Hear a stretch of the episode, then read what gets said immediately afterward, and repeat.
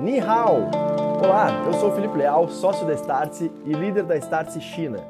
Agora, vocês poderão conferir a transmissão da Hora da China direto do seu streaming de podcast favorito. A Hora da China é um programa semanal da Startse University que nos aproxima das inovações que estão surgindo neste momento e um dos ecossistemas mais inovadores do mundo. Esse programa é uma iniciativa em parceria da Startse University, China Innovation e Force Seekers.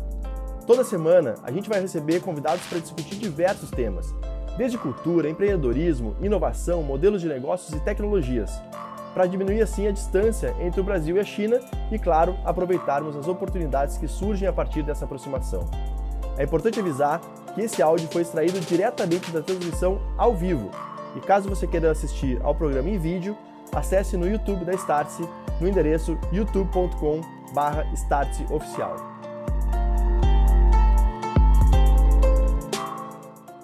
Fala pessoal, muito boa noite, sejam todos muito bem-vindos a mais uma Hora da China, o último de 2021. Uh, ah, estou falando aqui ao vivo do, da ensurdecedora Vila Madalena em São Paulo, então se vocês estiverem ouvindo barulhos aqui à minha volta, é a Vila Madalena, Vila Madalena que pulsa aqui embaixo do, do meu prédio. Uh, sejam todos muito bem-vindos à Hora da China. Eu sou o Felipe Leal, sou sócio da Startse, responsável pela operação da Startse na China atualmente. Uh, acho que a grande maioria das pessoas que acompanham aqui já nos conhecem, mas como é o último, último episódio do ano, enfim, acho que sempre vale a pena reforçar algumas mensagens e também nos apresentarmos uh, para quem eventualmente está chegando pela primeira vez hoje aqui. Pessoal, hoje, a Hora da China, como eu falei, né, para encerrar essa temporada de 2021, Uh, é o nosso segundo ano, a gente não está fechando dois anos, fechando dois anos, né? Mas fechando, uh, ultrapassando o segundo ano. Então, cruzamos 2020, cruzamos 2021, uh, o episódio 81, eu acho sempre, fico meio abismado, assim, quando eu olho para trás e, e, vejo que a gente tá no, já chegou até aqui, mas ao mesmo tempo é um motivo de muito orgulho. Então, isso só acontece porque uh, toda terça, às 21 horas, tem uma turma aí super fiel acompanhando a Hora da China e muita gente que acompanha uh, gravado depois, seja no formato de vídeo, seja no formato de podcast. Então, um abraço a todos aí, que quem normalmente manda esse abraço para quem está assistindo gravado é o Win, mas agora eu tomei a dianteira aqui e já o fiz. Então, pessoal, muito boa noite. Uh, vocês estão vendo que o Win ainda não entrou, talvez ele deve entrar aí a qualquer momento, mas já que o Win não está aqui por enquanto, vamos plugar direto com a China para dar. Olha aí, ó. Viu? Ouviram? então vamos plugar direto com a China, que ouvi, deve estar. Tá, deve estar tá um pouco mais tranquilo do que aqui, até porque lá são 8 e 6 da manhã. Então, Camila Gataz, muito bom dia para você. Bom dia, Leal. Bom dia, bom dia, Vini. Boa noite, Leal. Boa noite para quem para quem está ouvindo a gente, vendo a gente, assistindo a gente. É um prazer estar tá aqui com vocês, né, concluindo mais um mais um ano, né, de, de Hora da China, um ano cara, que ano, né? Que ano, assim. A gente vendo aqui os nomes, né, que fizeram parte desse Hora da China, dá um orgulho imenso, assim, de, de fazer parte desse programa, de ser âncora desse programa e, e um, uma gratidão imensa, né, por todo mundo que, que passou aqui com a gente. É, enfim, eu agradeço muito você, Leal, a Startse, né, por, por né, providenciar também essa, essa oportunidade da gente fazer isso acontecer, ao meu querido sócio Vini, que, enfim, não acompanhou todas as horas da China, mas que está aqui com a gente em muitas delas. E o In, que hoje está out, né? Aqui tá, tá gente perguntando cadê o In? In tá out, ele, ele chega em algum momento, né? Aquela, aquela piada pronta que a gente adora fazer de In, mas espero que ele venha. E, enfim, o In também, muito, muita gratidão pelo In, né? Por ter sido também um dos grandes cabeças dessa, dessa oportunidade. É, e é isso, Léo. Eu tô assim, a gente tô até emocionado assim com, com quanto conteúdo incrível a gente falou durante esse ano. Essa retrospectiva sempre me deixa um pouco mais emocional. Olha, Camila emocionada, tô, tô, tô para ver ainda, hein? Muito bom. Ó, o Wii mandou, mandou notícia aqui, disse que daqui uns 10, 15 minutinhos ele deve entrar aqui, então ele vai se juntar a nós ainda hoje. Vini, muito bom dia. Apesar de você não ter participado de todas as A Hora da China, você tem a cadeira cativa, é titular aqui do programa, então sinta-se, como sempre, em casa aqui, meu amigo. Então, bom dia para você. Bom dia, Cá. Boa noite, Leal. Boa noite a todos que estão nos assistindo. Boa tarde também. Não sei porque a Hora da China é um programa tão internacional que estamos em todos os fusos horários. Eu quero me defender aqui, tá? É... Como algum de vocês já sabe, eu já participei de alguns programas de TV aqui na China e eu me assisti assim menos de 5% dos programas que eu já participei. Eu não sei, eu não, não, não gosto de, de me assistir, e mesmo quando eu não participo, eu não gosto de assistir o programa que eu não participei mas eu vou tentar mudar isso porque com certeza não posso perder todos esses conteúdos incríveis, né? Chegando mais ao fim de um ano aqui, fim de 2021, Hora da China que nasceu em 2020. Eu tive a honra de participar desde lá os primeiros episódios, quando o mundo tinha acabado, né? Lembro que a minha primeira participação foi em uma Pequim destroçada, praticamente, um cenário meio pós-guerra. É, mas estamos aqui vivos, fortes e cada vez nos desenvolvendo mais. Em 2021, nós tivemos 41 edições do A Hora da China, que é um número bem impressionante, né? Então, cerca de metade da nossa história aconteceu em 2021, é, 40 em 2020 e 41 em 2021. E, inclusive, eu queria deixar a pergunta aí para você, Leal, para você, Camila, e para todos que estão nos assistindo aqui nesse momento. Qual que foi o top 3 do A Hora da China de 2021 para vocês. Tem muito assunto bacana, então gostaria de, de deixar a pergunta aí para vocês. Boa, Vini. Show de bola. Pessoal, vamos lá então. Para a gente fazer, primeiro assim, esse episódio de hoje ele é um misto de retrospectiva, né? A gente falar um pouco do que aconteceu na hora da China e também do que aconteceu na China uh, ao longo desse ano, que o que a gente trouxe na hora da China de alguma maneira reflete isso também. Uh, mas é também um episódio no formato open mic que a gente fala, que é para vocês mandarem perguntas pelo chat e a gente ir respondendo na medida do possível. Aqui a gente vai selecionando algumas e vai trocando ideia uh, com vocês uh, no chat, certo? Então, mandem as perguntas, vão colocando aqui que a gente vai selecionando e vai respondendo para vocês. Mas deixa eu fazer aqui, Camila e Vini, vou fazer um primeiro bloco aqui de. Vou, vou listar aqui uh, talvez os 10 primeiros episódios. Vamos fazer quatro blocos de 10, assim, para ficar mais fácil?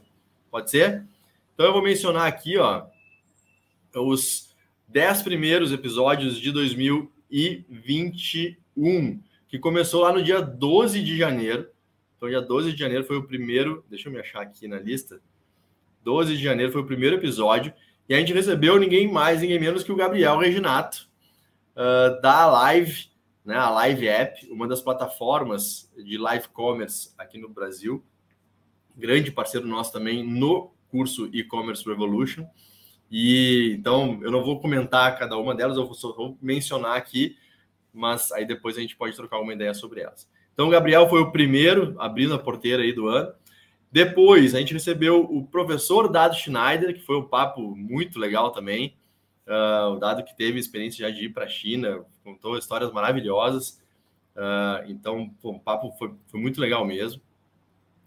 Depois, a gente teve uh, no dia 26 de janeiro, aqui, tô, me ajudem aqui, pessoal. foi a Cris Marotti. A Cris Marotti, China na minha vida, verdade, exatamente. A Chi, que foi a, a última semana dela aqui, né, na China. Exatamente, e, Então exatamente. foi uma semana muito especial, né? Depois de 16 anos morando na China, não lembro exatamente qual qual período, mas uma vida toda, né? Exatamente, exatamente. Então foi foi muito muito bacana e a gente fez uma homenagem para ela, lembra? Foi, foi bem foi bem legal assim, porque realmente a crise ela acaba, especialmente para quem quer começar né, a se informar sobre China e tudo mais, que era muito o meu caso também em 2020, uh, ela é uma super referência. Agora está explorando aí outras, outros lugares aí, mundo afora, mas sempre muito conectada com a China. Depois a gente teve a nossa primeira Hora da China Global Internacional. Então recebemos a Olivia Plotnik uh, para falar sobre WeChat, para falar sobre uh, branding, como usar as plataformas, especialmente o WeChat, para entrar nos mercados, no mercado chinês. Uh, então foi muito legal porque foi um, era um desejo nosso antigo já, né, de 2020, de trazer alguns convidados gringos, uh, e aí fazer uma live totalmente em inglês, e a Olivia foi a, a primeira que, que, que abriu aí. E olha que legal, né? Coincidentemente, a Olivia, uh, meses depois, agora em outubro, é, final de outubro, a Olivia esteve no Brasil, e aí já na sede nova da Starts aqui em Pinheiros, fez uma, uma apresentação, uma palestra presencial aqui para um, um, grupo de convidados. Uh, foi muito legal, então, ter essa a oportunidade de, de encontrar a Olivia também uh, presencialmente ainda esse ano. Depois, então eu estou aqui, ó, falei um, dois, três, quatro. Uh, depois a gente recebeu o Rodolfo Magalhães, falando diretamente de Shenzhen, lá do, da VIP Dental Clinics, então, pô, super case de empreendedor brasileiro, né, rompendo aí, rompendo barreiras para empreender na China, foi um, um, papo também muito bacana. Depois recebemos o Tian Bin, da, que é CEO da Yes Group, que foi um, uma conversa super bacana também sobre oportunidades aqui, de cases de empresas brasileiras que deram certo e outras que eventualmente não deram, né, que vieram para o Brasil. Então foi um papo bem, bem, bem de business, assim, foi bem legal também. E aí, Camila, vou deixar para você contar aí o próximo, que foi o, o EMA. Então, conta aí um pouquinho do EMA, que foi o nosso segundo uh, Hora da China Global. Foi, foi leal e foi, foi um tema muito interessante, né? Porque quando a gente fala de sustentabilidade e a gente entende, né, todas as plataformas ESGs que estão sendo criadas pelo mundo e a importância da sustentabilidade, eu acho que o mundo, né, está entendendo que se a gente não cuidar do planeta no presente, a gente não tem muita parte do planeta no futuro, né? Então, eu acho que esse tema é um tema de muita recorrência, né, não só pelas marcas que têm buscado isso e que tem que ter ter um papel ativo dentro desse universo, mas também pela população, né, que tem buscado ter ou como ter uma vida mais sustentável. E o Emanuel ele tem um, um, uma plataforma muito interessante aqui que chama Boom, que é na verdade um marketplace de produtos sustentáveis.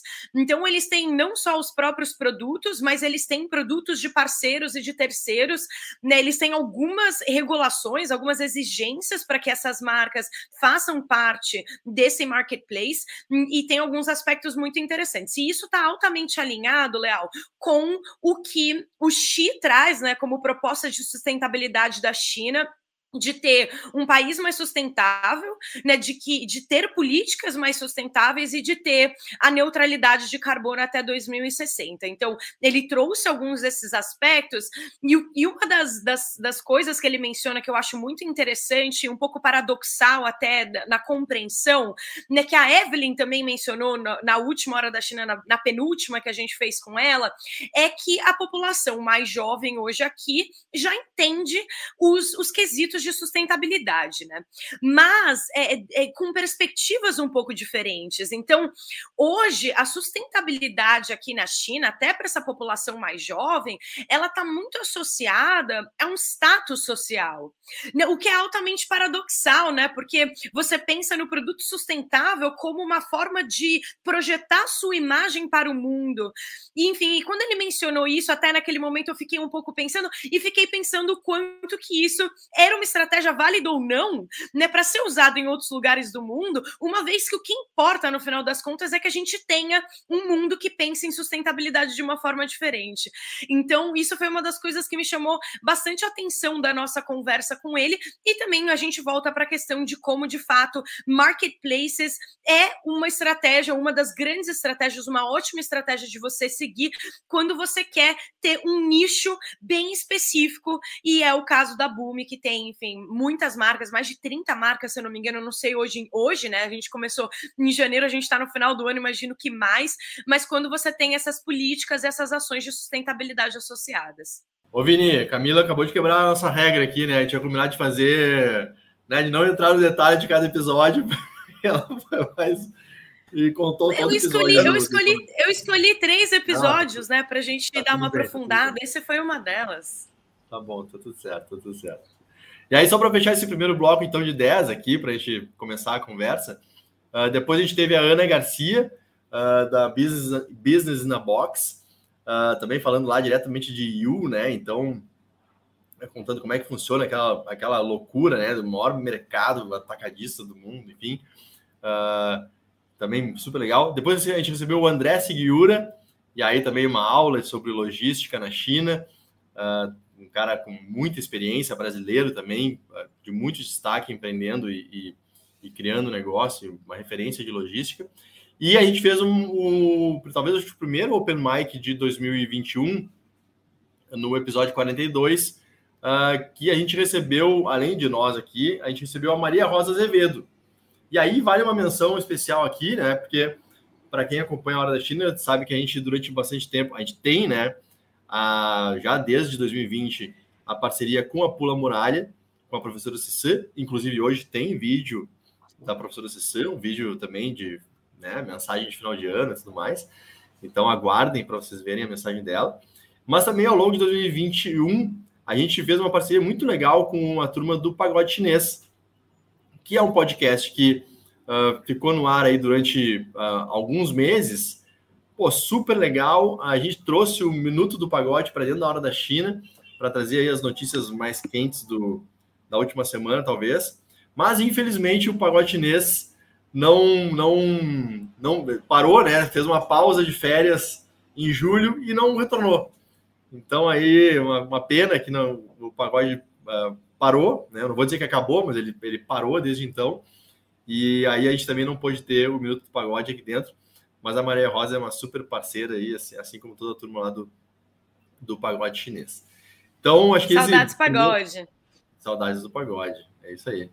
Uh, então, esse foi o primeiro bloco aí, talvez dos, dos 10 da, do ano, para a gente começar. Mas deixa eu fazer uma. pegar aqui, mesclar um pouco dessa retrospectiva com algumas perguntas que o, que a, que a galera tá mandando aqui, ó. E aí eu vou pegar uma do Lucas, que acho que a gente até falou em algum episódio, talvez no anterior ou, ou dois para trás, sobre o metaverso, que é um assunto bem recente.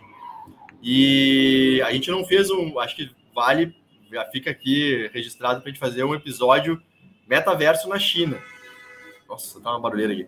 Metaverso na China, porque tem muita coisa para falar sobre isso, mas uh, Queria ouvi-los um pouco aí, uma pinceladas sobre esse tema. O Vini, eu sei que experimentou aí metaverso da, do, do Baidu, mas o que mais vocês estão vendo por aí? Leal, eu acho que é bem legal essa ideia de a gente fazer um episódio do metaverso, dentro do metaverso, inclusive, hein? Então fica aí o desafio técnico para um próximo Hora da China. É, em relação ao metaverso, tá? A China, inevitavelmente, é um país que deve ser observado em qualquer aspecto de inovações tecnológicas. É, e a gente tem que lembrar também que a China já está nesse assunto de metaverso muito antes da mudança né, do, do grupo Facebook para Meta. Então, antes do, de ser anunciado esse novo nome, antes de ser anunciado esse novo foco pelo Mark Zuckerberg, Uh, Alibaba, por exemplo, já tinha registrado o nome de Alibaba Metaverse uh, aqui no, no, mercado de IP da China. Então, é um assunto que já acontece, tá? Em alguns meses, de diferentes formas, tá? Então, nós vemos bastante iniciativas em jogos imersivos, é, em óculos de VR, por exemplo, a ByteDance é, comprou a, a, Pico, que é a, uma das maiores fabricantes de headsets de VR do mundo. E, assim, a Tencent também é, é dona de várias empresas de games, como a Riot. É, enfim, é, existe esse desenvolvimento de metaverso, mas ainda é uma coisa que, assim, não chegou naquele ideal que nós planejamos, né? Que é um mundo totalmente imersivo, que é o, é o Matrix, né? Ainda não estamos lá, mas estamos bem próximos, tá? Eu experimentei o metaverso do Baidu, chamado Xi'an. É, eu achei assim super básico ainda, não chega nem aos pés dos jogos de RPG que eu jogava 10 anos atrás.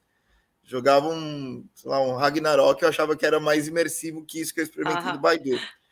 Mas é, agora, para o dia 27 de dezembro, o Baidu já colocou no calendário que vai ter uma atualização para o Xiran, e eles prometem que vai assim entrar num próximo nível de desenvolvimento do metaverso. E assim, o, quando eu experimentei esse metaverso do Baidu, foi no começo de novembro.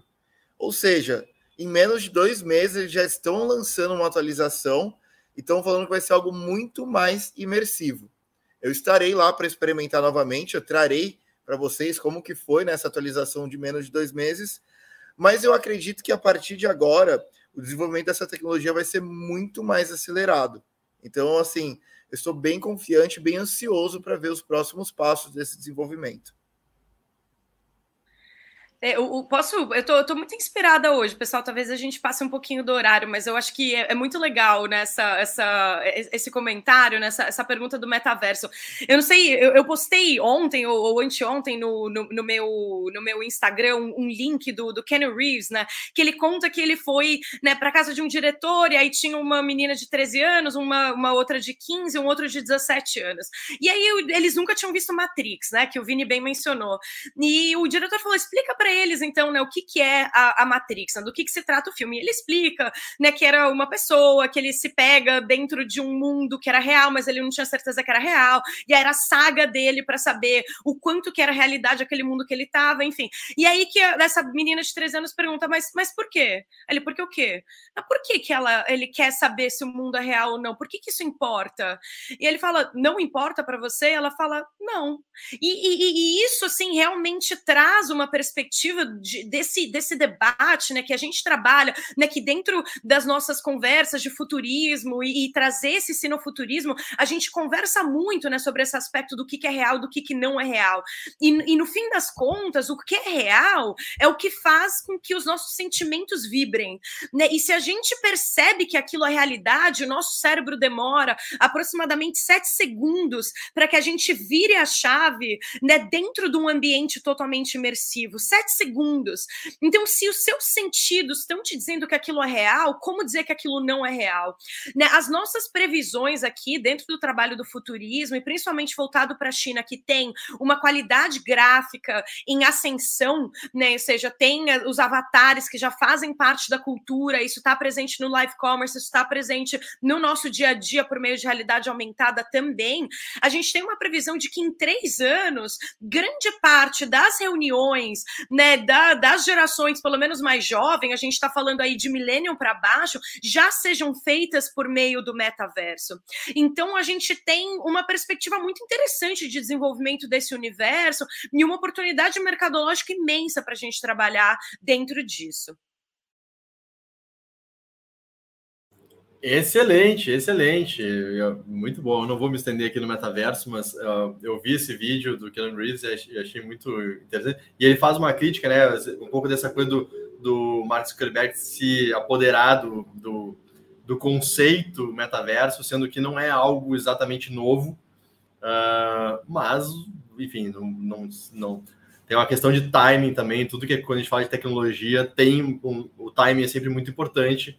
Então, às vezes, o metaverso ou essa tecnologia de mundo paralelo, Second Life, não sei o que, alguns anos atrás não era o timing, talvez agora comece a ser. Vamos, vamos descobrir uh, na sequência. Mas o que importa agora é que ele chegou. Ele está entre nós, então, muito boa noite, Inche, bem-vindo. Boa noite, Leal. Bom dia, Camila. Bom dia, Vini. Olá a todos. Olá, Lucas. O Lucas me deu as boas-vindas especial. Boa noite, Lucas. Boa noite a todo mundo. Desculpa pelo atraso, eu estava cortando o cabelo. Como meu cabelo estava muito grande, demorou bastante, entendeu? Tá bom, tá Boa noite, pessoal. Boa, hein? Ó, oi, a gente já fez uma primeira. A gente quebrou aqui em quatro pedaços, tá? De 40, são 41 episódios esse em 2021. Então a gente quebrou aqui em quatro pedaços, já passamos os 10 primeiros episódios. E vamos, vamos navegar aqui pelos próximos 10 para a gente explorar um pouquinho aqui. E aí depois até você pode dar uma nos dizer aqui quais que você acha que estão. Algumas pessoas já nos mandaram aqui os seus top 3, então eu vou colocar aqui na tela depois para todo mundo ver. Mas eu vou seguir aqui, ó, episódio 43. A gente recebeu o Marcelo Maisonave, sócio aqui da Startse, mas sócio de muitas outras empresas, ex-fundador da XP Investimentos. Uh, hoje sócio da Warren também. Ele, ele veio falar como mais como sócio da Warren até, e mas também um cara que vive esse mundo financeiro há muito tempo, uh, mercado financeiro, soluções financeiras, uh, e e um olhar muito apurado para a questão da disrupção nesse setor. E, obviamente, quando se fala em disrupção nesse setor, se tem que se falar de China. Então, uh, ele compartilhou aqui todo, enfim, todas as experiências que ele já teve com China e como que tudo isso uh, impactou também ou impacta os negócios atuais uh, em, nos quais ele está envolvido. Depois, o episódio 44, talvez um dos meus prediletos, muito por uma pela, pela, pelo impacto que essa pessoa teve na minha experiência com China, que foi o John Lin, então foi um, pô, uma conversa de altíssimo, toda ação, né? Mas uh, talvez, acho que por essa conexão especial com ele, assim, cara sensacional que há muito tempo a gente queria trazer aqui a gente conseguiu e foi, foi realmente muito legal. Uh, hoje o, o, John já de volta ao, ao, Brasil. Depois, o episódio 45 foi outro meio, meio unânime aqui, que todo mundo listou aqui, foi na Cláudia Trevisan. Então também foi foi, foi, foi demais, assim, uma conversa uh, também sobre, enfim, essa toda relação geopolítica de China, relações sino-brasileiras, uh, todo o trabalho que é feito lá no Conselho Empresarial Brasil-China. Então, a Cláudia é uma profunda conhecedora de, desses temas todos e, e foi um... Acho que ela veio esperando uma conversa até mais séria, né? E a gente quebrou um pouco e tornou a conversa mais contraída. Acho que foi muito foi muito legal assim o, a forma como desenrolou. Depois a gente fez um open mic, e o open mic é um pouco do formato que a gente já conhece. No 47 a gente recebeu a Luciana Andreotti, que é diretora de RH da 99. Então, para quem não lembra ou esqueceu, 99 é uma empresa chinesa, né, comprada pela Didi. Então, ela compartilhou um pouco dos desafios, né, de, de ser parte de uma empresa chinesa aqui no Brasil uh, e, enfim, todas as oportunidades que isso gera, mas também os desafios, questões culturais e tudo mais. E foi muito legal porque depois aqui a gente, a gente teve a oportunidade de fazer uma hora da China, uh, vamos chamar assim, in company, né, com a 99, uh, ah, levados pela Luciana, uh, para um papo super informal, assim, com, com algumas pessoas do, do, time lá, que foi, foi muito legal também, enfim, e foi e partiu aqui dessa conexão aqui na hora da, da China. Depois, 48, a gente recebeu o cônsul geral do Brasil em Xangai, o senhor Gilberto Moura, que foi pô, uma conversa. Podem falar aqui, pessoal. Eu vou falando porque eu vou, vou meio no embalo, mas me interrompam. Me, me... A Camila, eu sei que é fã número um do senhor Gilberto, então uh, foi uma conversa também super interessante para entender um pouco dos como é que funciona né, essa, essa questão de, de quem tem que representar o Brasil estando no representar, eu digo diplomaticamente, né? Uh, representar a, nação uh, em outro país e uma pessoa que hoje está na China, mas tem uma, né, um, um currículo, não lembro de cabeça agora, mas são, sei lá, talvez dezenas de países pelos quais ele já passou. Então, uma, uma experiência incrível. Quem mais? Bom, episódio 49, outra unanimidade aqui de todos. Tatiana Prazeres, uh, trazendo aqui toda a questão do censo na China, censo que aconteceu em dezembro, na verdade foi divulgado em dezembro de 2020. Desculpa, ele foi feito em, 2000, em dezembro de 2020, depois divulgado uh, ali por, por março, abril, e aí a Tatiana veio uh, contar um pouco dos principais, sei lá, talvez os principais insights ou orientações assim que, que podem dar nortes uh, para enfim para o futuro da China e, e, é muito interessante porque a gente fala muito sobre o contexto de China, né? E depois que a gente viu ao longo do ano uma série de ações que, que aconteceram uh, e a gente com, conecta com o que a gente ouviu da Tatiana em relação ao censo, as coisas uh, fazem mais sentido quando a gente tem esse, essa noção do contexto de uma forma mais ampla e ela nos ajudou muito. Uh, foi, foi muito, foi uma conversa muito rica também. que mais? Nos 50. E, Leal, o que, o que é, é, é, fantástico, assim, né? Porque né, para a gente ver essa velocidade de mudanças, né? Essa agilidade é, e essa, essa, essa dificuldade de acompanhar a China é justamente por essa agilidade, né? Então, é, é, é de volta para aquele assunto que a China é é, muito paradoxal, né? Então, a gente fez esse episódio com, com a Tatiana falando do censo, e um dos assuntos que ela trouxe com bastante veemência, né? Quando a gente pensa até no, nos ganhos de produtividade, quais foram as medidas para que a China, dentro de uma população que estava envelhecendo é, e uma população jovem, mais capacitada do que a população que está saindo da força de trabalho, é, deu essa orientação para a educação, né? Então, ela trouxe alguns dados muito interessantes sobre a taxa de alfabetização, que né, 97% das. É, da, da, população chinesa com mais de 15 anos já conseguia ler e escrever, e ler e escrever assim,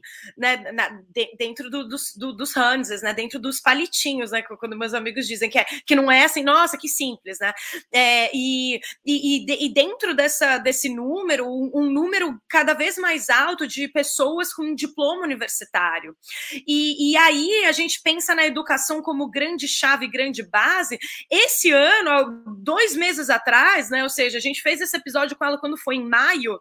Dois meses atrás, a gente já teve um shift de novo na política de educação na China, e todas as empresas né, que é, eram, enfim, terceiras, né, que eram empresas como atividades extracurriculares, sofreram uma sanção enorme, né? Muitas delas fecharam, muitas delas tiveram que se reinventar, né? Algumas das empresas até viraram e-commerce, enfim, a gente viu né, casos específicos até que o IN compartilhou com a gente. Então, é, é essa agilidade, essa transformação da China que representa apresenta um progresso muito grande e uma dificuldade de acompanhar, de, de acompanhar essas novidades. É por isso que, enfim, a Hora da China até existe para conseguir trazer esses updates para todo mundo.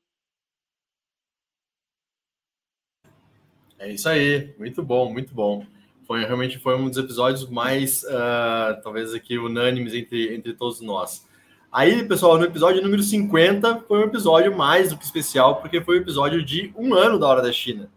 Então, lá no dia, a hora da China, que o primeiro episódio foi ao ar no dia 28 de maio de 2020. Uh, ah, em 21, no dia 25 de maio, a gente comemorou um ano de Hora da China. E aí a gente recebeu aqui um, uh, várias pessoas, uh, talvez mais do, do, do, time interno, vamos chamar assim, né? As pessoas que mais se envolvem com, com a Hora da China aqui na Startse, For Seekers também, na China Innovation. E a gente brincou, né? São as pessoas que fazem a hora da China acontecer. Então a gente trouxe a professora Cici, a gente trouxe a Maria Rosa, né? A gente já comentou sobre a parceria com eles. A gente trouxe a Carol Dias, que trabalha na Startse, hoje cuida de todo o atendimento dos clientes da Startse, mas na época, durante bastante tempo, cuidou especificamente dos clientes que iam para a China, então tem uma relação e gosta muito do tema. O Vini, uh, que hoje não está mais na Startse, mas uh, não o Vini, esse Vini aqui, né? O Vini Oliveira, não o Vini Oliveira, o Vini Vieira, uh, que sempre estava nos bastidores aqui, no, no, backstage da Hora da China, nos ajudando a colocar no ar. É um cara pô, que adora conhecer sobre China, estava até pensando em morar na China um tempo, então foi muito legal trazer essa turma para compartilhar esse momento que para nós foi muito importante. Uh, depois do 51, a gente recebeu aí no primeiro, né, da segunda, do segundo ano, a Jana, uh, Janaína do, uh, do, do, Radar China, que também vários aqui já tiveram a oportunidade de, acho que, não sei se, se a Camila já, já participou, ou o Vini, mas o Win eu sei que já participou do Radar, que é um outro super canal para se informar sobre China e, e já de muito tempo, né? Então a Jana com uma longa experiência também, veio falar um pouco sobre o, a, a, visão da mídia né, ocidental sobre a China, a questão dessa, de, de ser um jornalista uh, em solo chinês, a dificuldade também de conseguir as informações e tudo mais. Então foi, foi, foi muito interessante o papo com ela. E aí, para fechar esse segundo bloco aqui de 10, a gente recebeu o Henry, né, Camila, lá, presidente da Brachan, diretamente da, da China. Então, comentando um pouco sobre essa Câmara Brasil-China, né, de fomentar negócios e comércio, enfim, entre esses dois, uh, esses dois países. Né? Então, foi, foi, foi Esse eu não participei, mas eu depois assisti, foi, foi um papo super legal também. Certo? Então, fechamos o segundo bloco aqui. A gente vai passar um pouco do horário hoje, pessoal. Então, já vamos avisar de cara. A gente não vai fazer de quatro horas, que nem a gente fez no ano passado, mas a gente vai passar um pouquinho aqui até para o índice atrasou, então a gente vai. A culpa é dele, estou brincando. O IN fica mais depois sozinho. O IN fica é mais depois com vocês. A gente vai descansar e ele fica mais depois. Não, Léo, só queria, acho que talvez, recordar um pouquinho a, a life do John. É, o John, é, o John Lin, né? É, eu que é interessante porque ele viveu talvez o um momento do início dessa, desse processo da digitalização do, do mercado chinês, é, trabalhando em corporações também, tanto como um cidadão morando lá, quanto é, passando é, por trabalhando em grandes empresas. Acho que na época ele estava na Avon, depois teve em outras empresas. Foi interessante esse aspecto e ele ilustrando, acho principalmente alguns dos fatores, né? Porque a gente sempre menciona muito a situação atual, a situação mais recente. E o John é, viveu essa transição, que é que não era muito comum ele mencionou também como ele teve que se virar como, como estrangeiro, né? já que ele também é, ele não é nascido no Brasil, mas basicamente ele cresceu aqui. Quando ele foi para a China, não era o ambiente que ele estava acostumado. Então, acho que esse, para mim, foi, foi algum, foram alguns destaques bem interessantes que o John trouxe. E a própria visão do mercado de consumo. Né? Quando ele estava lá na China, é, também foi um processo de algumas grandes empresas de consumo começando a expandir e, os, é, e o mercado, de uma forma geral, chinês, começando também a aumentar seu consumo de produtos do dia a dia, né? não produtos talvez é, é de grande necessidade, como era antigamente, mas essa, toda essa transformação que agora a gente vive e presencia uh, no, no, no mercado de consumo chinês. Boa, boa. É, realmente, o papo com o John foi, foi demais, foi demais. Sabe que, sabe que é legal de, de fazer essa retrospectiva assim? Porque eu tô, eu, eu, tô, eu tô falando sobre os episódios e eu tô lembrando deles. É, é uhum. muito doido isso, porque eu tô lembrando de coisas que a gente falou né, em cada um deles. E mesmo que a gente não esteja debatendo sobre, eu tô me, eu tô me lembrando, assim, tá, tá, é muito legal. E acho que a ideia é justamente essa, despertar também um pouco do. Uh, enfim, recapitular um pouco isso com cada um de vocês e aí, obviamente, naqueles que vocês tiverem mais interesse, depois vocês têm lá o episódio inteiro disponível para vocês reverem, enfim. Acho que essa é um pouco da ideia. Deixa eu trazer uma outra pergunta aqui, uh, antes da gente fazer uma. A gente passar para o próximo bloco, uh, que acho que é um tema que, enfim, todos nós aqui de alguma forma estão envolvidos, uma, uns mais, outros menos, mas uh, que é uma pergunta do Zin aqui, ó, sobre live commerce. que ele falou: ó, uma das maiores mudanças que aqui no Brasil foram as live commerce que já veio do ano anterior da China, é verdade, já é algo que da China já vem de alguns anos da China, e a gente vem falando sobre isso desde o ano passado, talvez com mais força, e uh, você tem razão. Mas a pergunta é: porém, com a reabertura do varejo físico aqui no Brasil, esse modelo pode perder força? E aí eu, eu vou deixar para tanto para o IN, que está diretamente envolvido, a gente estava falando sobre isso sexta-feira, né, em, uh, com uma iniciativa aqui no Brasil mas também Camila e Vini que vêm, vivem e veem isso uh, na China, que o varejo também já está aberto, né? Uh, desde muito tempo, uh, como que isso tem acontecido e também estão se envolvendo em iniciativas aqui no Brasil também para dar para dar a opinião de vocês aí em relação a esse tema. Posso começar? Eu acho que, que existe ah, um consenso, né? Mas, In, eu adoraria que te ouvir primeiro, mas eu acho que existe um consenso. Eu vou só falar, exatamente. Pode falar, In. Não, desculpa. Deixa eu falar, porque eu, na verdade, literalmente acabei de chegar de uma live, então estou até quem aquecido, né? Com o corpo aquecido. É, e aí, acho que é especificamente da questão da pergunta do, do Everson, é, a gente sempre comenta um, um live commerce ele pode ser um canal, um canal, seja um aplicativo, seja um, um site, quanto parte de uma jornada de compras. Isso significa o quê? Que a jornada pode ser parte online, parte offline, pode ter uma série de canais misturados. Então, eu acho que olhar o, live commerce de uma forma isolada, talvez sim, ele enfraqueça, no sentido de que as pessoas não estão mais tão ligadas. Mas se a gente tiver essa perspectiva de que pode ser é, na loja, pode ser regional, pode ser na rua. Esses dias eu postei um vídeo, não é necessariamente um live commerce, mas as pessoas estavam literalmente numa ponte fazendo lives, um atrás da outra. Inclusive, era engraçado porque o sujeito está lá fazendo live e atrás dele tem o outro fazendo live e ele aparecendo no, na câmera, no vídeo do, do outro. Então, você não tem limites. Eu acho que isso é, é uma das coisas mais interessantes, limite de formato, limite de localização, mas o que é importante é ele é um destino propriamente dito, um aplicativo, quanto pode fazer parte de uma jornada de consumo. Então, uh, nesse aspecto, poder casar com varejo físico potencializa absurdamente. E aí, tanto varejo quanto eventos. Acho que isso é uma coisa que a gente ainda não está explorando muito. Grandes feiras. Por que não? Quando você chega numa, num, num stand, também tem um espaço lá. As pessoas, além de te atender pessoalmente, também estão atendendo outras pessoas que estão à distância através de um live commerce, né, Camila? Exatamente. é, exatamente.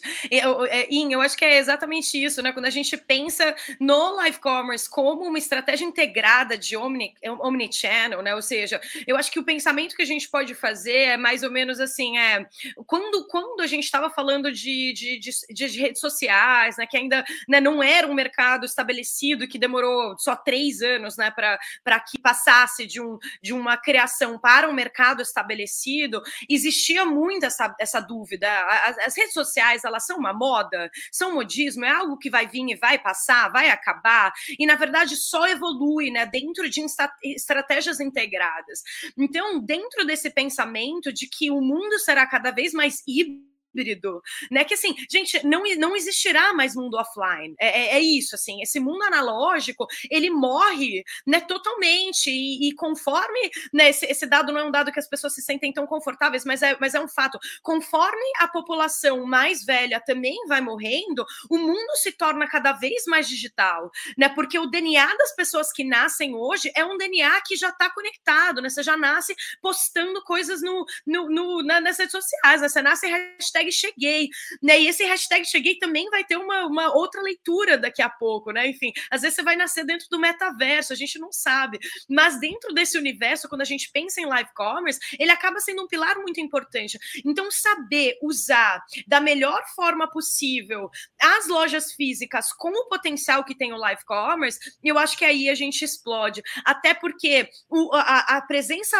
a presença física das pessoas nas lojas, por mais que estejam abertas, a gente consegue conectar uma pessoa numa loja da China com, com uma, uma pessoa do Brasil. E isso é só possível por meio do digital. E o live commerce traz essa proximidade, essa humanização dessas relações, esse diálogo aberto dessas relações. Então, sem dúvida alguma que isso não vai acabar, ele vai ser só potencializado ao longo dos anos, e é uma, uma certeza, uma segurança que eu tenho bem forte, é por isso que a gente investe tanto dentro desse mercado. Posso... E a gente está vendo o live commerce cada vez mais digitalizado, né? Com avatares digitais. É, também recentemente o Alibaba lançou uma nova tecnologia que é uma pessoa real apresentando a live, mas ela é como se fosse, tivesse um filtro cartoonizado. Então você não vê o rosto real da pessoa. Inclusive eu e a Camila estávamos discutindo esse dia que as marcas estão tentando fugir um pouco né, da, da figura do influenciador. Porque o influenciador pode é, fazer coisas erradas, pode prejudicar a marca. Então, ter essa, um, um avatar está sendo cada vez mais interessante. Então, acho que a gente está caminhando cada vez mais para esse caminho de metaverso mesmo, independente é, das lojas abrirem ou não. E só para fechar esse tema, Zin, Tava falando com o Ina, a gente se encontrou na sexta-feira, né? E... Pessoalmente, presencialmente. Pessoalmente, é. Presencialmente. Não foi no metaverso. Não foi no metaverso ainda. metaverso já, já basta aqui o nosso meta em hora da China. Mas a gente estava falando que, uh, por que, que também eu acho que um dos principais motivos que live commerce não vai perder força é porque converte e converte muito bem, né? Então, assim, a taxa de conversão é muito forte. Então, é, é um canal, é, uma, é, um modelo que uh, se provou, está se provando. Então, o que, a, o que a gente já, vinha, já via acontecendo na China também está acontecendo aqui no Brasil em termos de resultado. Uh, então, o que a gente acho que cada, vai ver cada vez mais são lives mais bem estruturadas, mais gente aprendendo a fazer, uh, testando, errando, fazendo uma bem, uma mal, aí fazendo uma bem, entendendo porque fez bem, faz outra de novo, faz melhor ainda, e a, e a conversão acontecendo. uh, isso só vai ser adicionado aos canais já existentes. Acho que uma coisa não substitui a outra, porque reabriu o varejo físico que o live commerce perde força uh, como causa e consequência direta. Mas vamos lá, deixa eu seguir aqui, ó. A gente comentou que a professora CC uh, ia participar hoje e de fato ela mandou um vídeo aqui. Ela já tá de férias, então assim, não sei se ela tá de férias, mas ela já tá fora da, da cidade grande, tá fora do estúdio. Então, uh, mas não podia deixar de mandar uma mensagem para todo mundo aqui uh, de final de ano, de Natal. Então, fiquem aí com a professora CC da Pula Muralha. 大家好，我是思思老师。Oi, gente, sou a Cici e hoje é a Pula Muralha ao ar livre. estou, não estou no estúdio, estou né, no ar, é, toma, uh, na praia, tomando um ar fresco, porque chegando o final do ano. Bom, Estou muito feliz, primeiro, é, passamos mais um ano, né, 2021 juntos. Estou muito feliz de estar aqui e espero que a Hora da China pode vir mais e mais e mais anos, né? Bom, como é o último live, então hoje uh, vamos aprender um pouco curiosidade de Natal na China e um pouco de Ano Novo, né? Vou falar bem rapidinho. Primeiro, Talvez você não sabe, mas Natal não é uma data tradicional chinês, então na China a maioria das pessoas não passa Natal. Sim, mas hoje em dia muitos jovens gostam de sair para passear, né, é, na véspera. É, né, um dia à noite antes de Natal. E é muito curioso que tem um presente que eu imagino e eu imagino que não existe nenhum outro país que passe Natal, tipo no Brasil, que é a maçã. É, pessoa até a maçã para os amigos na noite antes do Natal. Por quê? Porque em chinês, né, véspera é Ping An Ye, que é a noite de seguro.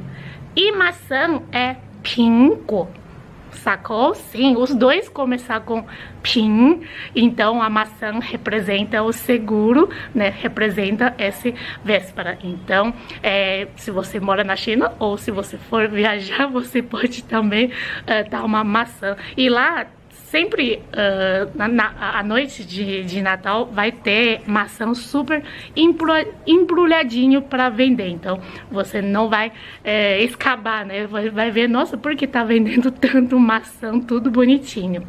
Bom, e sobre Ano Novo, na China também, Ano Novo Ocidental não é tão comum, mas comum é Ano Novo Chinês e geralmente é entre janeiro e fevereiro ok? Porque a gente na China usa calendário lunar e ano novo chinês no calendário lunar cai dias diferentes. How? Agora vamos aprender como falar Feliz Natal e como falar Feliz Ano Novo para você poder cumprimentar todo mundo. Primeiro, Feliz Natal.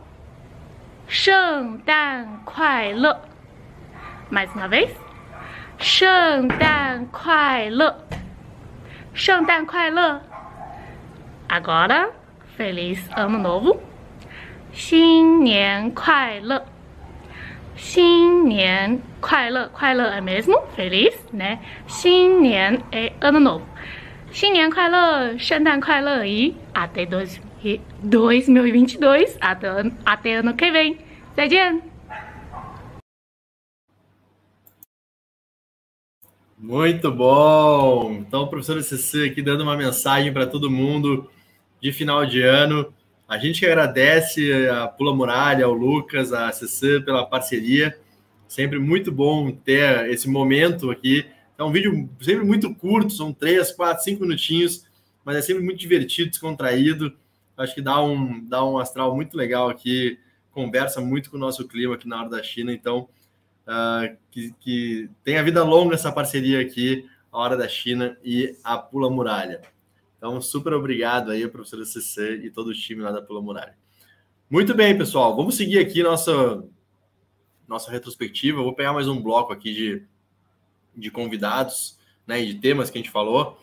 Uh, lá no episódio 53, a gente falou sobre. A gente estava realizando na época o Varejo Tech Conference aqui na Starts. Então fizemos aí duas a hora da China uh, especiais em cima do para falar sobre o tema de varejo.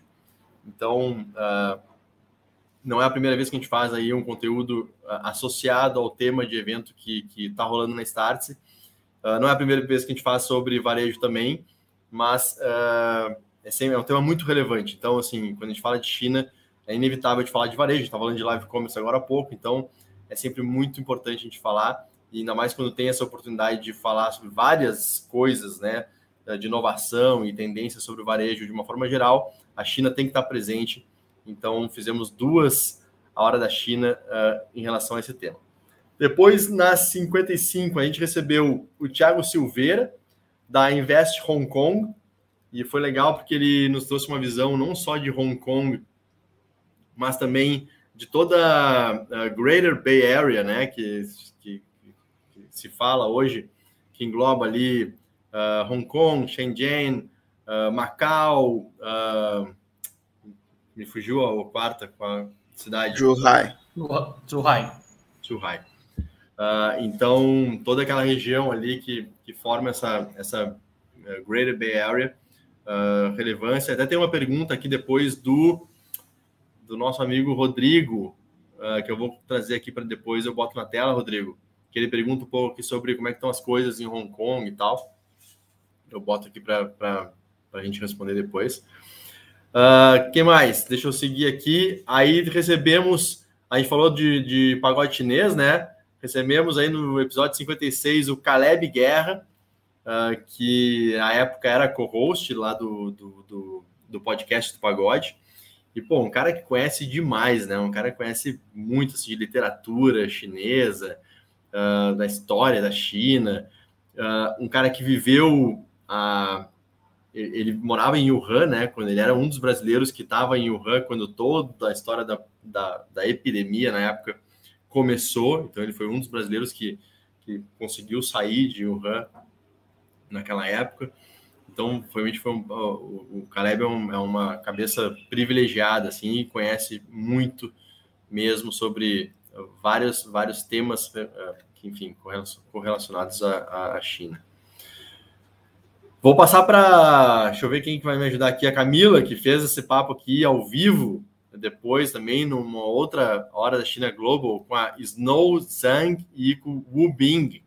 Então, Camila, se quiser fazer uma, só contextualizar aí como é que foi esse papo foi, foi um papo muito interessante, Leal, porque eles dois estão né, atuantes de uma forma bem, bem, enfim, é, é, é, é, é preponderante aqui em Haikou para fomentar o que será Hainan, né? Então a gente já sabe que Hainan também é um dos grandes objetivos né, de, de logística, de desenvolvimento de tecnologia, é, exige uma, uma atração de ecossistema para que isso aconteça, e um deles deles é a atração de talentos, né? Que com, com toda a modéstia, é, eu e o Vini, a gente veio parar aqui justamente dentro dessa iniciativa, né? De atração de talentos e talentos internacionais também, para que e tenha né, esse, esse polo de internacionalização que é já sabido uma das medidas para que é, enfim, vários negócios prosperem, né? Então essa, essa relação entre países ela é, é, fundamental, nunca vai acabar dentro desse aspecto de globalização, seja qual qual for seu, seu foco geográfico, né? Mas a comercialização entre países ela vai sempre acontecer de forma física ou digital. Então foi muito legal esse papo para entender quais são as políticas que tem hoje de atração e quais são, como é que a gente envisiona a Rainan daqui a alguns anos. Legal, boa. Aí eu passo para o In agora para relembrar um pouco da nossa conversa com o Reinaldo Mar. In, uh, foi lá em, deixa eu ver, estou pegando aqui pela minha colinha, foi em julho de 2021. Recebemos o Reinaldo aqui, uhum. até anunciamos ele como Tosini, né? Depois não, ele não estava no Tosini, estava, mas foi. Estava de saída, estava no processo de saída. Pô, até mencionando isso, o, o Reinaldo ele é advogado. Uh, praticante e morou bastante tempo na China, uh, atuando exatamente em negócios, em contratos uh, bilaterais, e nos últimos anos ele voltou para o Brasil para atuar aqui no, no mercado local, mas sempre com essa perspectiva.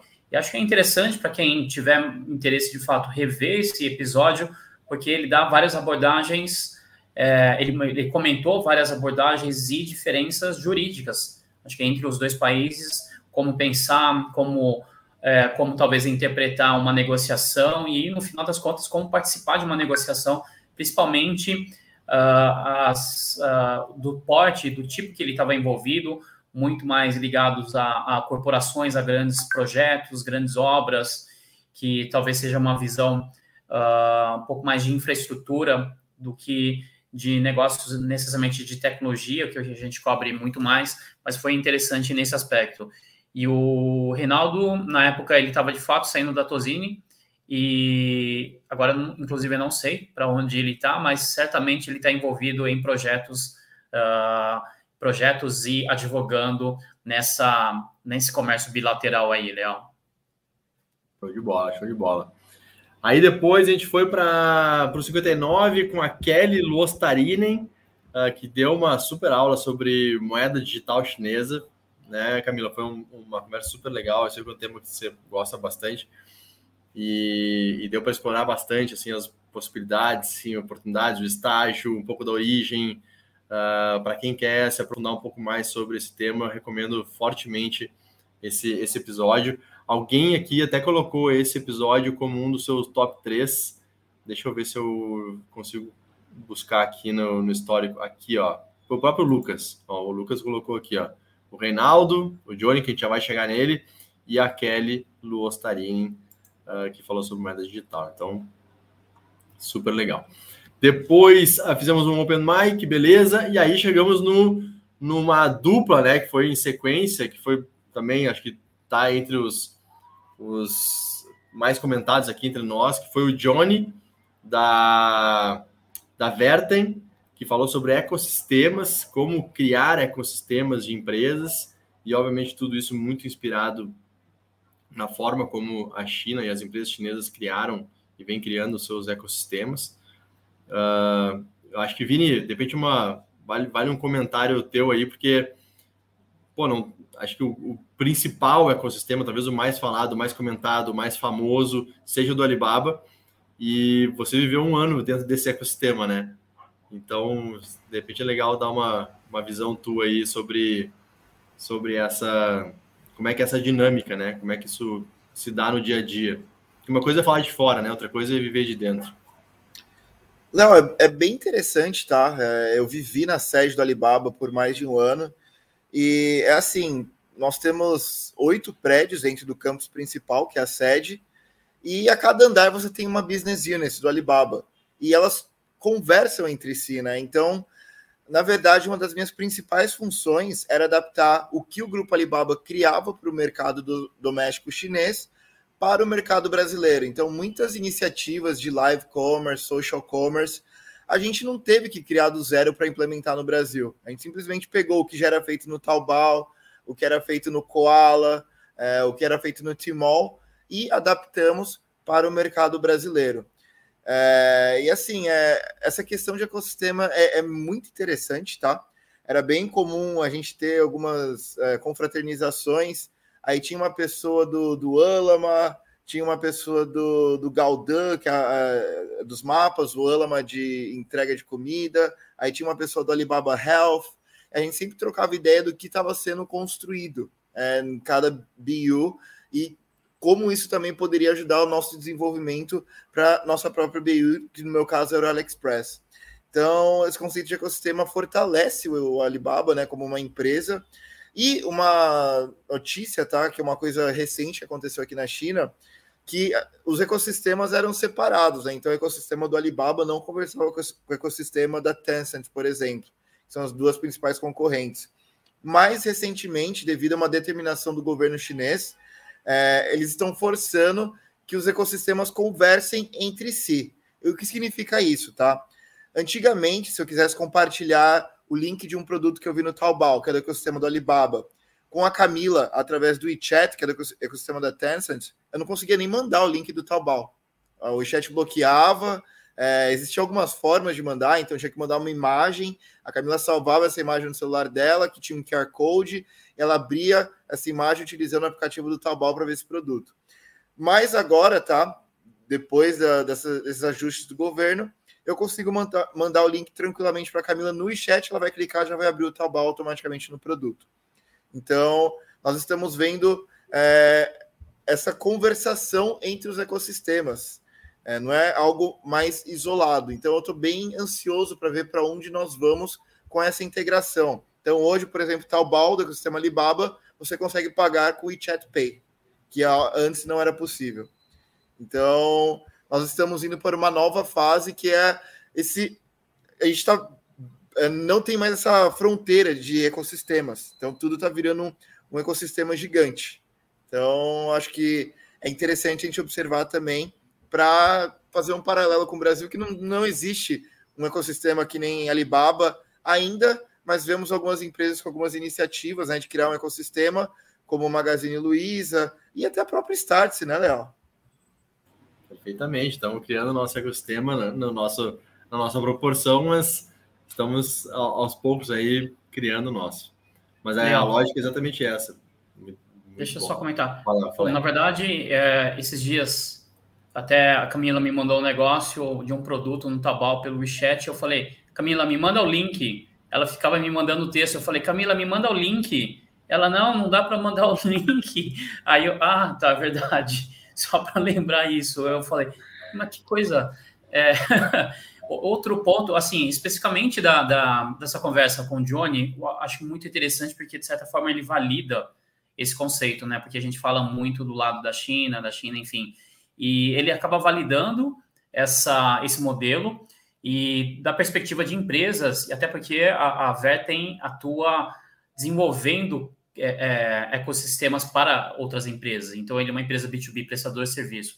Então, esse episódio, assim, me chamou e, e muita atenção nisso e acho que muitas das coisas que a gente foi perguntando foram validadas é, durante essa conversa. Por isso que acho que nos marcou tanto, né? Nossa, me, me marcou demais, assim, a questão de loyalty, né? Como é que você é, consegue trabalhar e fazer programas de loyalty com o consumidor, trabalhando com a integração é, de ID único dentro de uma plataforma criptografada. Eu, eu fiquei, eu saí apaixonada, assim, pela conversa com o Johnny. Johnny, obrigada por, por esse momento. Legal. E uma outra conversa que foi sensacional também, logo na sequência, na semana seguinte, foi com o Rodolfo Chung, CEO do Zé Delivery, que, para quem não conhece, é uma iniciativa da Ambev, né? Hoje, um negócio gigantesco. E o Rodolfo uh, morou na China seis anos, se não me engano, uh, liderou as operações da Ambev por lá, da Imbev, né? Na verdade, uh, por lá durante todo esse tempo.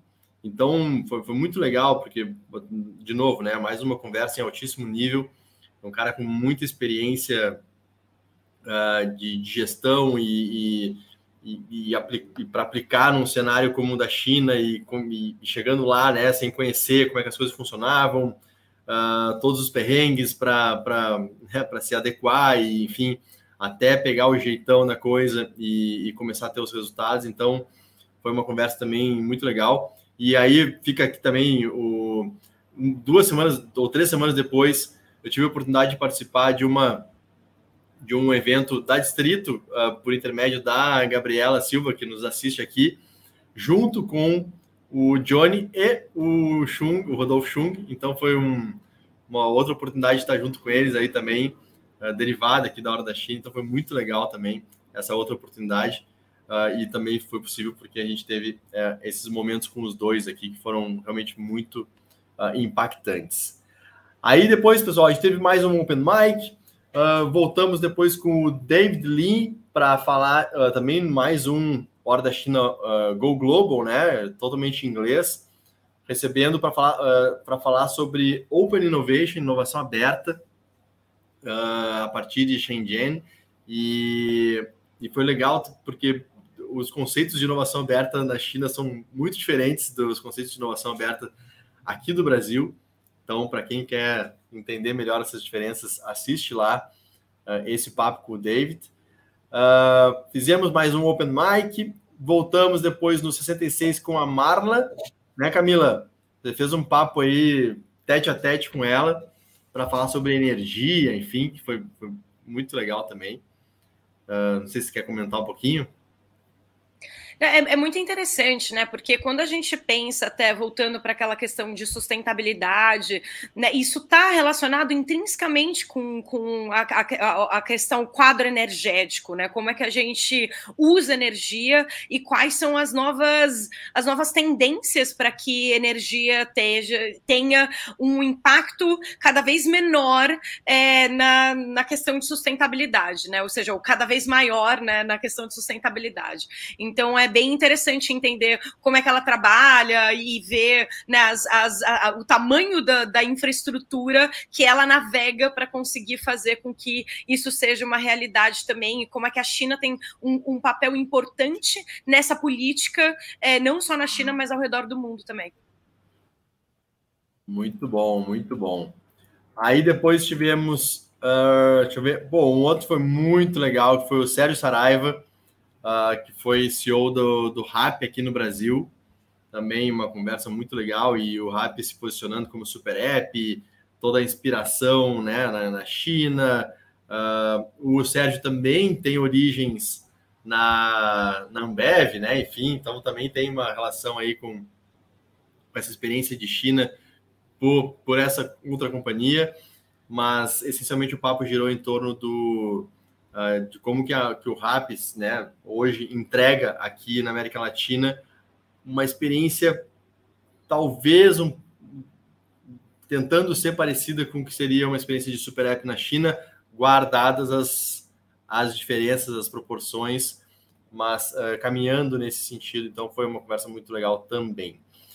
Uh, que mais? Aí recebemos no 68 a Ariana Oliveira, aí a Camila também fez um papo direto com ela uh, ah, para falar aí sobre incentivos. Fala um pouco aí sobre uh, esse trabalho da, do, do, estado de Mato Grosso, Camila. Como é que, como é que foi isso? Não, exatamente, assim, é, é, o estado de Mato Grosso, não sei se tem alguém aqui do Mato Grosso que está nesse momento aqui acompanhando a gente, mas o, o, estado do Mato Grosso era um estado que eu conhecia muito pouco, né, e que tem um papel muito importante nessa relação que é estabelecida hoje com a China, né, tanto, tanto da, na, no, no trading de commodities, até como em termos de, de bioma, ecossistema, né, a, a importância disso no Brasil, e a conexão do Mato Grosso com a América Latina inteira, então, Mato Grosso tem um papel muito importante dentro dessa, desse viés, e a Ariana ela consegue fazer essa, essa mescla, né, trabalhar de uma forma né, excepcional a questão de universidades, iniciativas públicas, iniciativas privadas dentro da representação estadual, né, o que é, é, é, é muito louvável, assim, é muito interessante ver o trabalho da Ariana aqui.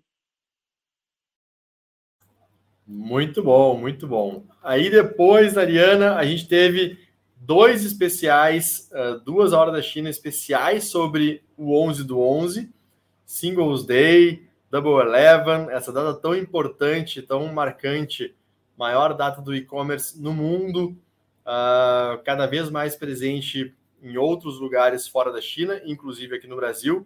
Então, se você quer saber tudo que rolou na edição de 2021 do Singles Day uh, na China. Confere esses dois episódios que foram. Um foi, um foi antes né, do 11 do 11, uh, da data em si, né, mas já dentro do período de, desse Shopping Festival, como eles falam. Uh, e depois o, o segundo episódio, já no dia 16 de, de novembro, após a realização, já com os números, novos recordes, enfim, a gente falou sobre o que aconteceu no, na edição de, de 2021 dessa grande data do e-commerce.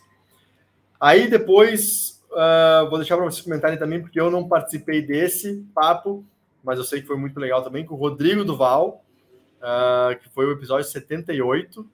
Desculpa, uh, eu, na verdade, que eu pulei, tá? Eu fiz uma, dei um salto aqui, um duplo twist carpado em algum momento, porque a gente teve uma uh, vários episódios da Hora da China associados ao evento da Starts aqui, que, é o, que foi o Silicon Valley Web Conference, o SVWC, onde nós fizemos Uh, se eu não me engano, foram sete episódios da Hora da China, quase que diários, né? Foi de, foram duas semanas, de terça a quinta e depois de segunda a quinta. Dentro do SVWC, foram episódios mais curtos. Esses episódios não estão na playlist da Hora da China ainda, mas em breve estarão. Então, vocês vão ver que tem um, um tem um gap ali uh, na numeração, que é justamente são esses episódios da, que foram dentro do SVWC, mas uh, provavelmente na volta de janeiro eles já vão estar disponíveis para conferir, onde a gente falou sobre várias temáticas. Né? Então, teve uma hora da China especial sobre uh, varejo, fintech, health tech, uh, edtech, futuro do trabalho, enfim, várias temáticas que foram cobertas no evento e a gente fez horas, horas da China especiais sobre cada uma delas. Uh, alguém botou aqui. uh, quem mais? Deixa eu ver. Foi a Camila que botou. É, eu percebi. Uh, tranquilo. E aí, então, pessoal, a gente voltou então no 78 com Rodrigo Duval. Então, se vocês quiserem comentar aqui, como é que foi esse papo com o Rodrigo, porque eu não participei, eu, eu acabei não assistindo, então eu vou deixar para vocês comentarem. Tá, Léo, acho que também foi bastante interessante, né? O Rodrigo tem 16 ou 17 anos de China e ele tem uma, uma experiência dentro de, é, da, da, das questões jurídicas muito relevante.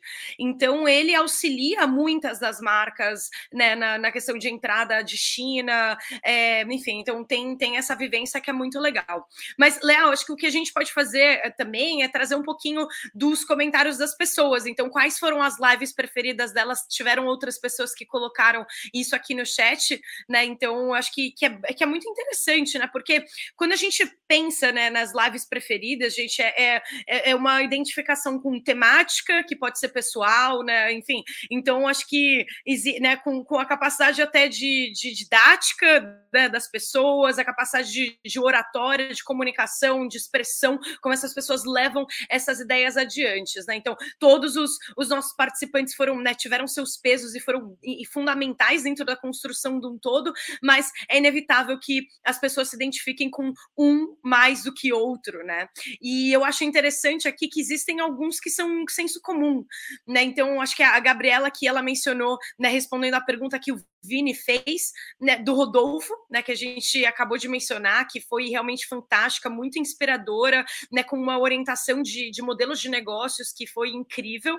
Da Cláudia Trevisana, que foi uma live que né, a gente até ficou um pouco speechless, né, todo mundo, né, de, de, de tanto conhecimento que a Cláudia tem, de tão bem que ela consegue passar isso, essa vivência dela, né, como, como jornalista e, e depois dessa, dessa forma que ela tece, a gente ficou, né, totalmente sem, sem palavras, assim, queria só admirar, escutar a Cláudia. E o do Johnny, né, que foi também uma das grandes né, recorrências de menções que acabou né, trazendo aqui. A gente comentou também o do o do, o do Lucas, né, que tem também algumas, né, qual, qual que o Lucas mencionou, que tem também uma, uma sinergia, né, com o Johnny, o Johnny Way também, né, foi mencionado, então tem uma sinergia. A Dani também mencionou aqui, é, que, que é bem interessante, né, que é, volta, a gente volta aqui para Cláudia Trevisan, né, deixa eu exibir aqui, a gente volta para Cláudia Trevisan, a gente vai para Tatiana Prazeres, que, que, enfim, também são duas lives que para mim são inesquecíveis. Assim, a Tatiana Prazeres é, é, é, um deleite escutar a Tatiana falar, e essa questão do senso ela tem um impacto muito maior do que a gente imagina em toda a questão de business. E o especial 11 do 11, que também foi né, uma live que, enfim, a gente, a gente traz bastante desses aspectos que são muito interessantes. Enfim, se alguém mais tiver né, quais são as lives preferidas deles. Eu com certeza pulei, pulei alguns que, né, eu, eu, eu, enfim, a gente não acha aqui nos comentários, porque são, são bastantes. Então, se alguém tiver alguma mais live preferida que queira compartilhar com a gente agora, principalmente que a gente mencionou, a grande maioria delas aqui podia não estar tá tão fresco, compartilha aqui com a gente. Boa, e só para fechar, a gente mata aqui todos os 81 episódios aqui. A gente teve, a, depois do Rodrigo, a Evelyn, para falar de live commerce, então assim, a gente falou bastante sobre isso. uh, mas a Evelyn também foi um papo super legal, falando diretamente da China. E também diretamente da China, semana passada, a Valéria Vicentim, uh, para falar um pouco sobre uh, food techs, culinária, gastronomia. Uh, foi um papo super divertido também, super leve, foi muito bacana na semana passada, então também está disponível lá para vocês acessarem. E assim a gente cobriu esses 40 e tantos episódios que aconteceram ao longo de 2021 uh, na hora da China. Pessoal, vamos fazer aqui uma. Eu tinha uma pergunta aqui que eu falei sobre Hong Kong. Não sei se alguém quer se sente à vontade para responder. Camila, Vini, até o próprio In. Eu, eu confesso que eu não. Hong Kong eu não me sinto à vontade, não, Léo. Eu gosto muito de morar na China, respeito meu visto, então passo pro, pro In. quer falar sobre Hong Kong alguma coisa ou não? Não? Vamos, vamos fazer um. Eu, eu acho que eu acho que vale a pena, talvez, ah, foi o, foi o Rodrigo comentou. É, talvez a gente revisitar Hong Kong. É, o, que, o que certamente a gente pode falar que nesse, esses últimos dois anos foram anos intensos é, de grandes mudanças e acho que não dá para bater o um martelo para dizer qual que é a situação definitiva da, da região. É, tanto do ponto de vista sanitário, econômico, político, enfim. Então, não estou querendo fugir dessa resposta, mas, assim, o que, o que certamente aconteceu desde a conversa que a gente teve com, com o. Uh, lá da. Oi? Tiago. Não, é isso. Com o Tiago, é o enfraquecimento da economia local em função tanto da, da pandemia quanto das várias situações de revolta, de paralisia da cidade, enfim, eu acho que talvez isso a gente pode bater um martelo e dizer para tentar fazer uma, uma previsão ou uma, ou uma estimativa do próximo ano, acho que a gente tem que trazer o Thiago de volta para conversar conosco, viu? Legal. E assim como Vini, tem o Hong Kong no coração, já quando o período que eu morei em Taiwan, passei bastante tempo lá, então, é, mas não me fui a falar não, viu? tá bom, tá bom. Muito bem, muito bem. Pessoal, para a gente fechar aqui, estamos com uma hora e vinte aqui de, de, de, conversa. Vamos fazer só uma, de repente, uma, uma, enfim, uma mensagem aí de cada um. E, e obviamente, todo mundo que está assistindo quiser mandar no chat também, fica super Leal, vontade.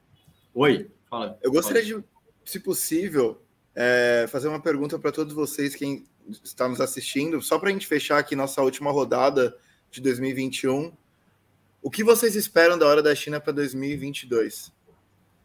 Boa. Então, Boa. acho que você na pode hora, começar, Léo. Na hora da China, não é da China. Na hora da China. Na hora da China. Então, deixa eu fazer. Enquanto o pessoal responde aí, eu vou trazer a pergunta do Lucas Luz para todos eu, nós aqui. Eu ia comentar. O Vini eu... respondeu uma pergunta com uma pergunta, com uma outra pergunta, na verdade, né? É, não, mas é que o Vini falou da, o que esperar, o que, que as pessoas esperam da hora da China para 2022, certo? Ah, sim. A pergunta aqui para vocês, em Vini, Camila e para mim também é: o que esperar da China para 2022? O que vocês esperam da China? Então eu vou começar com a Camila. Eu espero da China um mercado cada vez mais em ascensão tecnológica, é, com um desenvolvimento é, de, de pensamento de supply chain, com o pensamento é, de boost de muitas tecnologias e ferramentas tecnológicas com uso de, de, inteligência artificial e começa a despontar nesse sentido.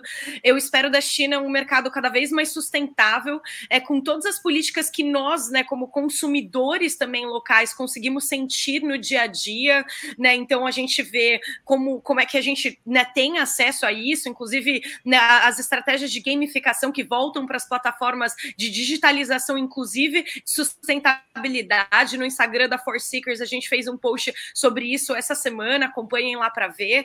Eu espero uma China que consiga ter um, um intermediário entre estar totalmente fechada e estar totalmente aberta. Então eu espero muito isso, porque né, é, muito, é muito difícil a, a relação de quem né, vive aqui, enfim, a saudade da família, a vontade de conhecer outros lugares também, e a vontade de receber todos vocês né, que estão aqui, que acompanham a gente, que mandam todo dia, Camila, abriu, não abriu, quando é que eu vou poder ir para a China? Então eu espero que a China também crie essa política intermediária que consiga receber vocês aqui também com a gente, para que a gente consiga fazer esses, esses demonstrativos que a gente faz também por meio digital, mas de uma forma física. Boa. Vini, o que esperar da, da sua China em 2022? Eu vou repetir a Camila Leal. Espero muito recebê-los aqui. É isso, meu voto principal. Tá bom. E você, hein?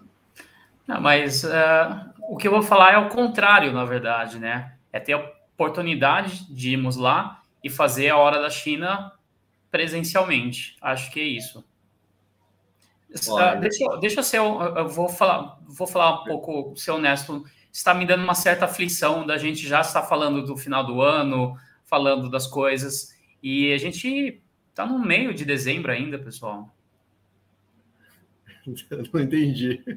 Não, é que acho que esse ano novamente passou tão rápido, então a sensação é que é, a gente está chegando no final e estamos encerrando mais um ciclo. É isso que eu queria comentar.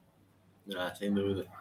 Ah, eu, eu, eu vou na linha da Camila do Vini também. Eu, a, a, minha grande expectativa é que a China uh, reabra em 2022 uh, que comece no, no, soft opening, política intermediária, que seja, mas que, que se, se, se reabra para o mundo uh, por, por vários motivos, mas um deles também é a possibilidade da gente se encontrar.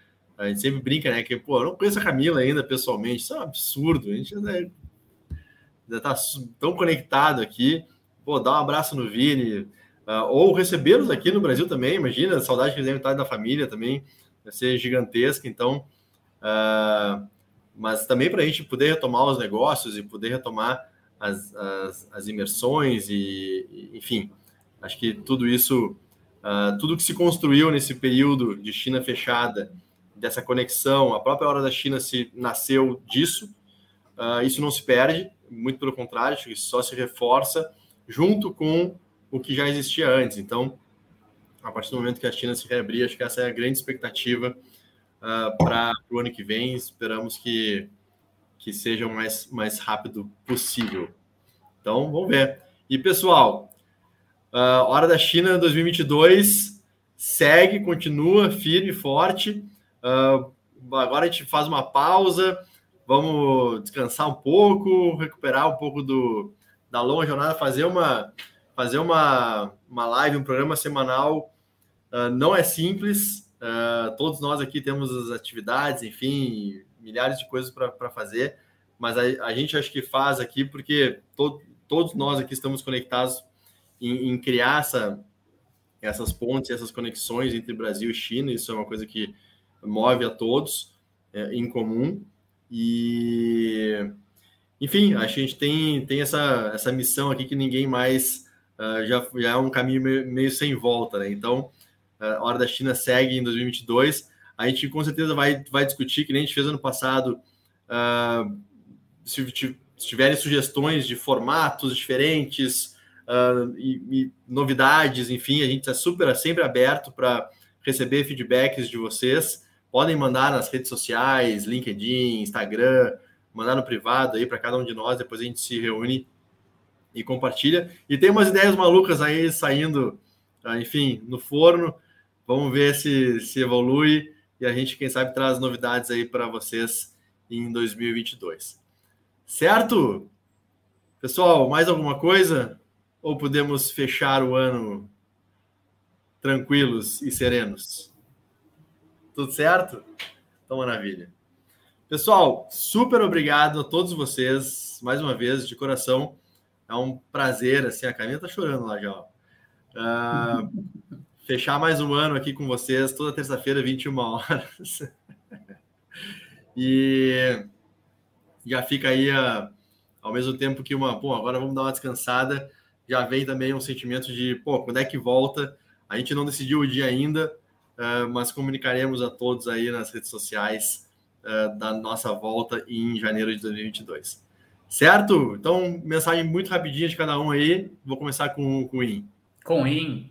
Feliz Natal, pessoal. Feliz Ano Novo. É, descansem bastante, que no ano que vem é, a Hora da China vai voltar bastante intensa, com muita coisa interessante, muita coisa nova. E boa sorte a todos. Eu acho que a gente está. A Hora da China vai dar uma pausa, mas a gente, nós individualmente, é, estamos nas redes sociais, então vocês acabam conseguindo nos acessar de uma forma ou de outra. Então, até o ano que vem, pessoal. Show de bola. Vini! Bom, só respondendo a minha própria pergunta, o que eu espero da hora da China em 2022? Eu espero mais o Vini na rua, né? Que eu dese... deixei um pouco a desejar esse ano.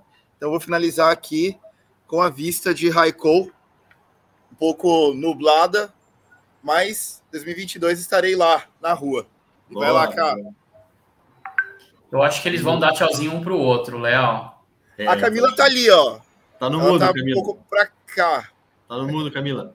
Eu consigo é. ver o Vini e ele consegue me ver. Vamos ver se dá pra, pra gente se ver. Peraí. Aqui, ó, gente. Olha que linda essa Raikkonen, muito bonita. Estou com um computador, então não tá muito. Não tá. Olha que coisa linda. Fora minha, minha, minha, meu, meu savana de, de panda aqui secando. Tá tudo lindo. Muito lindo, muito lindo. O Vini tá ali, em algum lugar ali, para lá. E ele consegue me ver aqui. É, exatamente. Muito bem, muito bem. Maravilha, pessoal. Então, super obrigado a todos. Feliz Natal, um ótimo ano novo, boas festas para todo mundo.